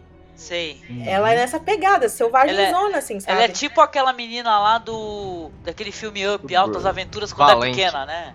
Não, Valente é bonita, aquela do Up que assusta o moleque, o moleque quase cai. quando ela é novinha. É essa pegada mesmo. Me deu a impressão, vendo essa cena e o, e o sorrisinho do, do, do Jon Snow naquele momento fatídico, né? Que ele reencontra ela e mais e depois mais do final do episódio é, é uma coisa interessante que eu até concordo com a coisa que a Ana falou que o Harrington ele tá bem nesse nesse episódio e agora nessa fase da série ele construiu alguns trejeitos assim pro Jon Snow, né? Você começa a, a, sentir o personagem mais palpável. Inclusive esse sorrisinho amarelo em determinados momentos Foi em que bom, ele né? percebe que ele se ferrou, né? É, quando ela fala, a gente devia ter ficado naquela caverna de onde ele fala, a gente pode voltar. Mas quando ele fala isso, eu não sei se ele estava nervoso por fazer aquela cena, eu não achei com tanta emoção. Mas, por outro lado, quando mostra ele no final do episódio, ele tá, tipo assim, acabado, né? Muito bem. É... o Ed o Doloroso e os, e os, amigos e os outros homens estão defendendo a muralha, eles conseguem abater o resto dos escaladores usando a foice. Muito bem. Velho, o negócio vai, ia ser muito bom, né? Gente, não. Ela fica escondidinha no gelo, né? Uma beleza. É. É legal, eles, e eles usam várias outras coisas, né? Parte do gelo é, acaba caindo, né, com essas tactites gigantescas tal. A, a, muralha se defende, né, inclusive, quando você tenta... É, é, uma ideia que tem nos livros, isso que é muito boa. É, se, se, o Sérgio hum. estivesse aqui, ele ia começar a falar do livro Dragão de Gelo lá. E é isso, porque a muralha, né, ela é feita de coisas mágicas, e tipo, ela, quando ela vê que tem alguma coisa que tá... Ela, é, é os patrulheiros defendem ela, e ela defende os patrulheiros também, né. É uma ideia legal. É, na episódio de Climb ela racha lá, né? É, vocês lembram disso? É. Agora, o negócio da foice foi bom, foi meio Peter Jackson de ser, assim. Mas, cara, como eles colocaram aquela foice lá? Tipo, não dá para entender, né? Mas enfim. Foi legal, gente. Já teve umas cenas, ó. Essa cena da foice foi sensacional. A cena que, que explode os, os barris de óleo, sabe? Os ele, o elefante sai correndo, arrastando as pessoas. Cara, foi genial, fiquei doido. Falei, caraca, malandro. É, foram, foram cenas incríveis, viu? Algumas é, cenas. Inclusive, a gente não comentou do, do, do plano de sequência, né? Que a cena que a Angélica falou, que é quando o John chega lá, cara. E, velho, é muito bom aquilo, entendeu? Teve, inclusive, gente falando que a cena foi montada digitalmente, mas aí a gente, eu vi algumas entrevistas do Neil, Marshall e não foi, cara. Game of Thrones, gente, é filmado com single camera. Ele, tipo, colocou a Red Dragon no ombro e fez aquilo na porra da raça, entendeu? E é maravilhoso, porque é claro que, tipo, é muito coisa do, do diretor também fazer aquelas cenas várias vezes até ficar perfeito, né? Mas é muito trabalho do, do, do coordenador de dublês, cara, porque a a, a coreografia é perfeita, cara. É maravilhoso. Foi uma escolha de ângulos muito feliz. Desde o ângulo que ele pegou, mostrando o Jon Snow quando ele tá pulando para essa batalha de costas, né, uhum. né? E tal foi muito bem escolhido. O, o, o, o, ponto de vista também do fantasma quando ele vai atacar uhum. e toda essa, essa, essa luta dele depois com, com o canibal e tudo mais, que é quase que sem cortes, né? Uhum. E, tal, e, e, e, e o Trevening que eles fazem ali quando o Jon Snow pula, quando ele chega nas várias lutas que estão acontecendo, isso foi muito bem pensado, ângulos é, muito felizes na escolha deles e, e criou essa tensão toda que essa luta tem, né? Funcionou maravilhosamente bem e quase sem cortes. Tá, eu acredito que esse plano sequência ele tenha um ou outro corte que foi digitalmente ah, é? acertado ali para aparecer um plano contínuo. Isso é muito comum no, no, cinema e na TV hoje em dia. O plano sequência ele tem um ou outro corte que você modifica digitalmente, mas ele é quase que um plano de sequência inteiro, né? É, ainda mais nessa, na, na plástica dessa cena, eu imaginei também que deve ter sido muito difícil. Quando você vê, quando vocês dois verem os vídeos do, do episódio, da, das bastidores, vocês vão ver, tipo, o Neil Marshall tá filmando, por exemplo, o duelo do John e do, do Magnar. E, cara, os dois estão lutando com aquelas armas enormes, né? Tipo, a Long Claw bate no queixo do John, né? É enorme o negócio. É, tipo, é muito até perigoso, né? O cara filmar com uma câmera tão de perto. E ao redor deles, tipo, todos os dublês, tipo, lutando, sabe? Como que você faz isso? Como que você organiza isso, né? E chovendo, entendeu? Tipo, insano, sabe? Insano. E muita gente, ao lembrar desse plano de sequência, lembrou daquele excelente plano de sequência do episódio 5 de True Detective, né? Da primeira temporada. 4. Episódio 4. O maior da história da TV. Sim, seis minutos, né? Que é fantástico hum. também. E aí ele, esse episódio True Detective, True Detective é, não tem, né, claro, efeitos especiais, mas nessa cena não, não tinha nem como ter, né? É uma cena, inclusive, muito mais bem iluminada, né? É, porque é dentro da casa dos caras, lá, dos traficantes, enfim. E é, porra, meu, foda, sabe? Queria ver. Eu queria. Meu sonho era que o episódio inteiro tivesse sido isso, sabe? Mas não dá, cara. Você vê o trabalho que foi fazer isso, entendeu? Esses segundos assim. Mas eu acho que isso também compensou alguns CGIs mais mal feitos, alguma, algum, alguns, uh, algumas coisas que não funcionaram totalmente nesse episódio. É, teve outras soluções maravilhosas que compensaram com vantagem até. Né? Pô, com certeza, velho. Teve coisas boas, teve, teve coisas ruins, sim, mas porra, foram muitas coisas, muitas, muitas coisas, coisas boas. boas velho, pra... Mas se a gente porra, for as coisas ruins, eu acho que não é nem assim, ah, essa cena foi ruim porque a mulher tava parecendo um, um um isopor. Eu acho que a frustração da pessoa que pensou isso, no caso eu, é o fato de que pouco se mostrou do outro lado, entendeu? E, e, e eu sei que a gente já tá chegando no fim e tal, mas eu percebo que o episódio teria sido perfeito para mim, por exemplo, se tivesse mostrado John chegando no Mance, entendeu? E a Sim. cena parasse aí. Aí ia ser foda, entendeu? Pra mim. Aí eu não teria reclamado, porque pelo menos ia mostrar um pouco mais os gigantes que sobraram e a galera lá, entendeu? Mas é a questão. É claro que não mostraram porque. Ou eles estão guardando um negócio muito foda pro episódio que vem, ou. Simplesmente não sei, enfim. Aliás, esse episódio teve só 50 minutos, né? Que foi o episódio mais curto da temporada. Mas é isso aí, o, o- apesar da superioridade numérica dos, dos selvagens, né, e do, do, do- do exército do Munster Raiden, eles são vencidos, né? Eles conseguem ser, ser impedidos de entrar em Castle Black, né? E tal. E no pátio temos o Tormund, né? Ele já tomou um monte de flechas aí, de, de, de golpes e tudo mais, e tá lá resistindo, né?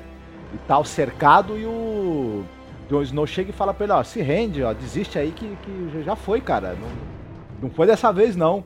E tal. E ele, não, vou me render por coisa nenhuma, não sei o que lá. E o Jon Snow, então toma mais uma flecha, não, não buff não. Aí depois que ele toma essa, mais essa flechada de Jon Snow, aí ele sossega um pouquinho, né? Dá, dá uma sossegada e é levado pelos homens. E o Jon Snow fala, não, vamos interrogar ele mais, mais tarde, viu? E le- leva ele daqui, le- leva ele daqui e tal. E eu- aí o Tormund fala, eu devia ter jogado você da muralha quando eu tive a chance, moleque. E o Jon Snow vai... Né, ele vai... salvou, né? Isso, e o Jon Snow vai embora falando, é, devia mesmo, porque eu sofri que nem um cachorro depois disso, né? Bom, mais pra frente temos Sam e Gilly se reencontram depois que a batalha terminou, né? E o Sam fala, tá vendo, não falei que eu voltava vivo, não prometi, cumpri minha promessa, viu? E tal, e ela toda feliz de revê-lo e, e a- era pra rolar agora um, mais um beijo maravilhoso entre os dois, só que tinha a presença desagradável, né, do Janus Slint, né, escondido lá com medo do caramba, desesperado pra saber se a batalha acabou, né, se ele vai continuar vivo ou não, né. Eu gosto do Tormund, ele é um ruivão legal. Cena seguinte, a, amanhã seguinte à batalha, o John deixa claro que a batalha não acabou, né? Conversando com o Sam. E aí o, o Mance tem mais gigantes, mais mamutes e muito mais, muito mais selvagem, né? Esse foi só a primeira leva. E vão vir outros ataques. E ele, ele percebe que ele precisa matar o Mance para fazer o exército selvagem dispersar, já que o, o, Mance é essa força que, que, de coesão, né? entre todas essas tribos que ele ajudou a unir. E aí eles vão caminhando através do túnel, encontram os corpos dos amigos dele, né, do Gren que o John tinha mandado para guardar o portão. Ele reconhece lá, né, que ele realmente guardou o portão como o John pediu. Imagina o que se passou pela cabeça do John, né, mandando um amigo dele pra morte e o cara indo, sabendo morrer. É, mas enfim, eles seguraram o portão e o gigante morreu também. Né? Achei muito bacana eles não terem mostrado essa luta. Não importa como eles conseguiram, né? Isso é que é importante, assim. É curioso porque o gigante do livro, ele é tão gigante que ele não fica, consegue ficar de pé dentro do túnel, ele tem que ir engatinhando. E aí ele morre dentro do túnel, né? Do mesmo jeito que a gente viu na série. E depois é um trabalho do caralho pra tirar ele de lá, entendeu? John deixa a garra longa com o Sam, com medo de perder de novo, e sorri, e caminha até o portão e, e vai embora, saindo pela neve. Sem fantasma, sem garra longa, É. sem fim o episódio. Gente, poxa. Ó, é, é, é aquela inevitável comparação de novo, né? Que em Blackwater a gente termina com o Tywin chegando, né? E dando uma conclusão. Esse final tá super em aberto aí. A gente só tem mais um episódio, né? Todo mundo que já leu o livro já sabe o que vai acontecer mais ou menos. E assim, é muita coisa que eles vão colocar nesse último episódio. Embora eu acho que eles não vão colocar o, prólogo, o epílogo do, do livro, é muita coisa, mesmo assim. É, eu acho que é a última vez que vai aparecer a muralha mesmo, né? Não aparece mais nada no próximo episódio. Oh, Mas não, mas tem o. No, no, no trailer do próximo episódio aparece o Manx falando: a gente vai derrubar vocês e matar todo mundo, seus filhos da puta. Ah, Daí o João saquei. faz aquela cara de tipo: Meu Deus, que medo. E é interessante, eu acho que não vai ter mais a Sansa e o núcleo dos Bolton. Nem a área, né? Provavelmente vai ter, será? Tem a área no trailer, tem Porto Real no trailer. Tem, tem. E é legal. A, a gente falou, ficou falando do vestido da Sansa episódio passado, o pessoal ficou meio puto com a gente, porque eles acham que a gente não gostou da cena, enfim. Não, eu achei uma pessoal, maneira. é, o pessoal não. Só pega o que a gente fala de mal, né? O nome foda. disso é, é- Como é que é? A pessoa tem uma. Só escuta o que quer, né? É ouvinte. É audição seletiva. Uhum. É, e vai ter o Bran no episódio que vem também. Por que, que eu tô falando da Sansa? A gente falou do vestido dela e tal, mas a gente não falou que o vestido dela é um corvo negro, que é o tema desse episódio, o tema dessa temporada, né? Tá em todos os. É o pôster oficial, né? É verdade. E aí evoca tudo isso, porque os patrulheiros são corvos, né? Tem a parada do, do, do corvo de três olhos. A Sansa tem um vestido. É, mu- é muito temático. Essa temporada tá terminando realmente fazendo muito sentido, né? Porque é, esses temas todos convergem pro mesmo lugar, assim, é bem legal.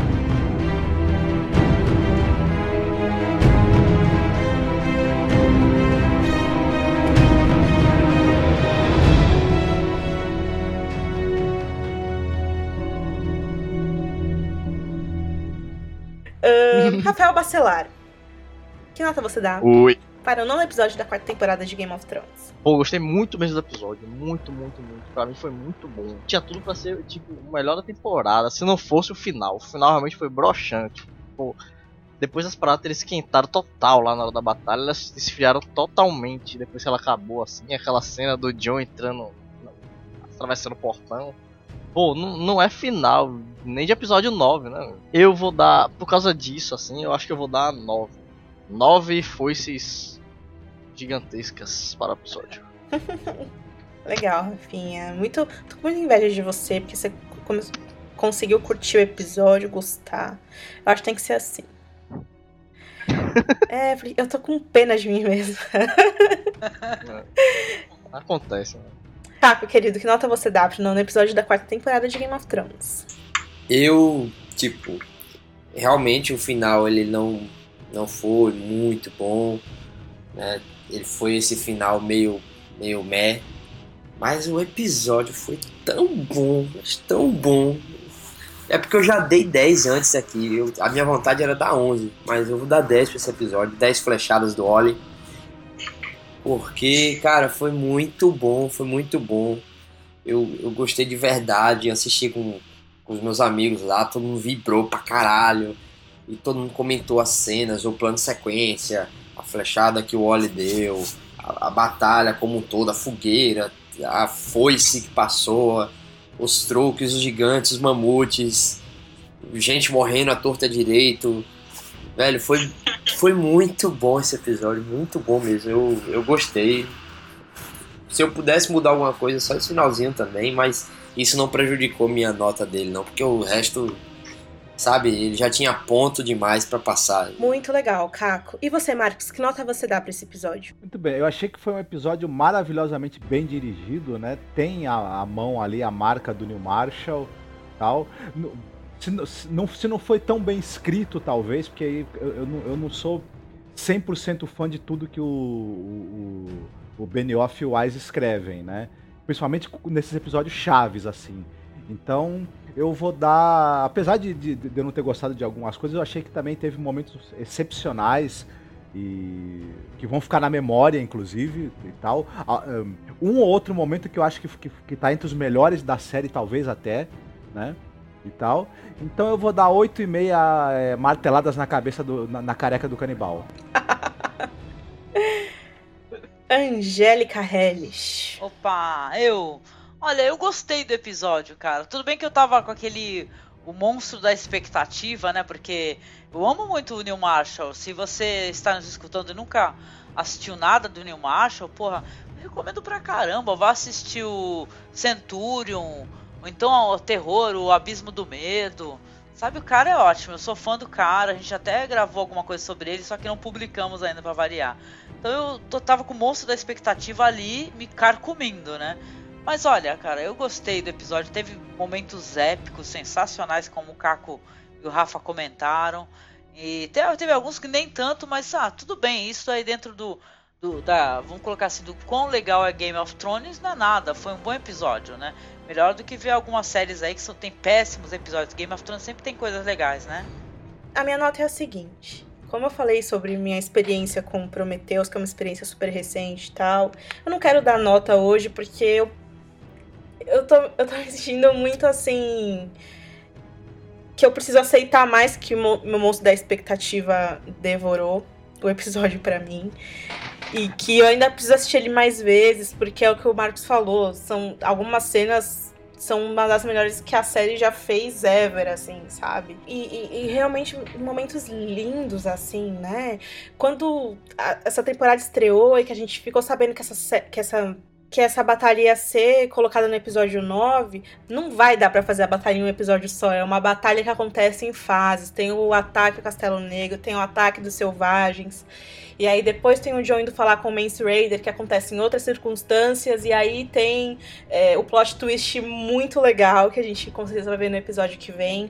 É, todo mundo já estava um pouco preocupado com o que isso ia levar. É, e, e hoje eu vejo que realmente um episódio só é, não dava para fazer. E talvez é por isso que a gente não tenha é, é, aceitado esse final, né? Como vocês adoram Neil Marshall e essas cenas vão ficar é, eternizadas para mim no meu coração. Então é isso, eu não vou dar nota, mas eu vou dar quantos beijinhos da Guile no Sam forem necessários e quanto esse episódio merecer para cada um de vocês que estão escutando a gente agora. Uh, então é isso, vamos parar o bloco do Enquanto o Inverno Não Chega com dicas para os nossos ouvintes, pessoal. Uma coisa que eu conversei muito sobre com, com o Rafa é o fato de que na, em algumas entrevistas os produtores falaram que ia ser a maior batalha já vista na TV e tal. E o Rafa realmente falou, talvez não foi a maior batalha, mas no gênero fantasia foi, né? Porque o que, se é, o que é feito para fantasia Hoje na TV é tudo tosqueira. E aí eu queria, queria indicar para as pessoas duas séries sobre Segunda Guerra Mundial, que é da HBO, The Pacific Band of Brothers, que são séries que eu adoro, que são muito legais e que tem cenas de batalha que são verdadeiramente épicas e que fizeram história na TV. É, então, infelizmente não tem Netflix, né? Porque série da HBO não, não tem Netflix, mas você pode cons consegui-las aí por. E são minisséries, né? São minisséries. Sim, são minisséries. É bom, porque é bem curtinho, dá pra assistir rapidinho. É bom mesmo, eu, é... eu gosto bastante. Vamos lá, vamos lá, vamos lá. Recomendações. Eu vou. Dentro do contexto de exército trapalhão e de gente fazendo bobagem, eu vou recomendar uma comédia hilária, hilária, que é de um diretor já falecido, Mario Monicelli, chamado Incrível Exército Brancaleone, cara, de 65. É engraçado de rolar de dar risada, cara. É um clássico do cinema italiano. E aí conta a história do, do, do maluco chamado Brancaleone, que ele reúne uma cavalaria medieval, né? Que ele tá atrás de um feudo, né? É meio uma sátira do, da história do Don Quixote, né? De Cervantes. Ô, Angélica, Oi. vamos indicar pro pessoal o filme da Caolha. Qual o nome mesmo? Ah, eles a chamam de Caolha, cara. Mas isso daí eles é, a chamam de Caolha. é pra quem gosta de violência. É, esse filme. De cenas eu assisti... slow motion com muito. e sexo também. É, qual é o nome dele em inglês? They Call Her One Eye, de 73. Eu acho essa atriz que faz esse filme linda demais. É, tem algumas cenas muito gráficas de sexo, assim, né? Mas, cara, eu amo tudo sobre esse filme. Dá pra perceber a clara referência dele nos Kill Bill do Tarantino. Um Sam Peckinpah, né, cara? Porque tem o slow motion, tem brigas com muito slow motion, né, Marcos? Marcos também adora é, Eles a Chama de Caolho. É. Eu sim, acho sim. o, o tapa-olho dela incrível, todo o figurino que ela usa no filme eu acho foda. Eu acho esse filme muito bom, muito bom. Eu conheci esse filme é, através de uma banda chamada é uma banda chamada Purity Ring. Eles fizeram um clipe pra música Loft Cries com cenas desse filme.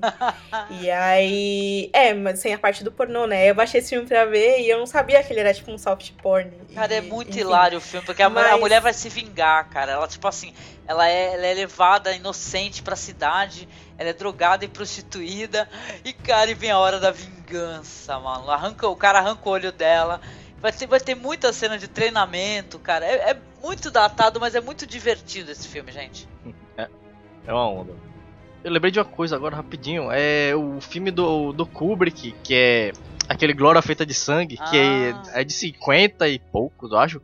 Que foi, foi inspiração para esse episódio. É, o Neil Marshall e a Deborah Ripley, eu li na entrevista que eles ficaram assistindo bastante bastante. assistiram muitas vezes, assim, para poder se inspirar naquele, naquele set lá da, do topo da muralha, as trincheiras. Olha que lindo!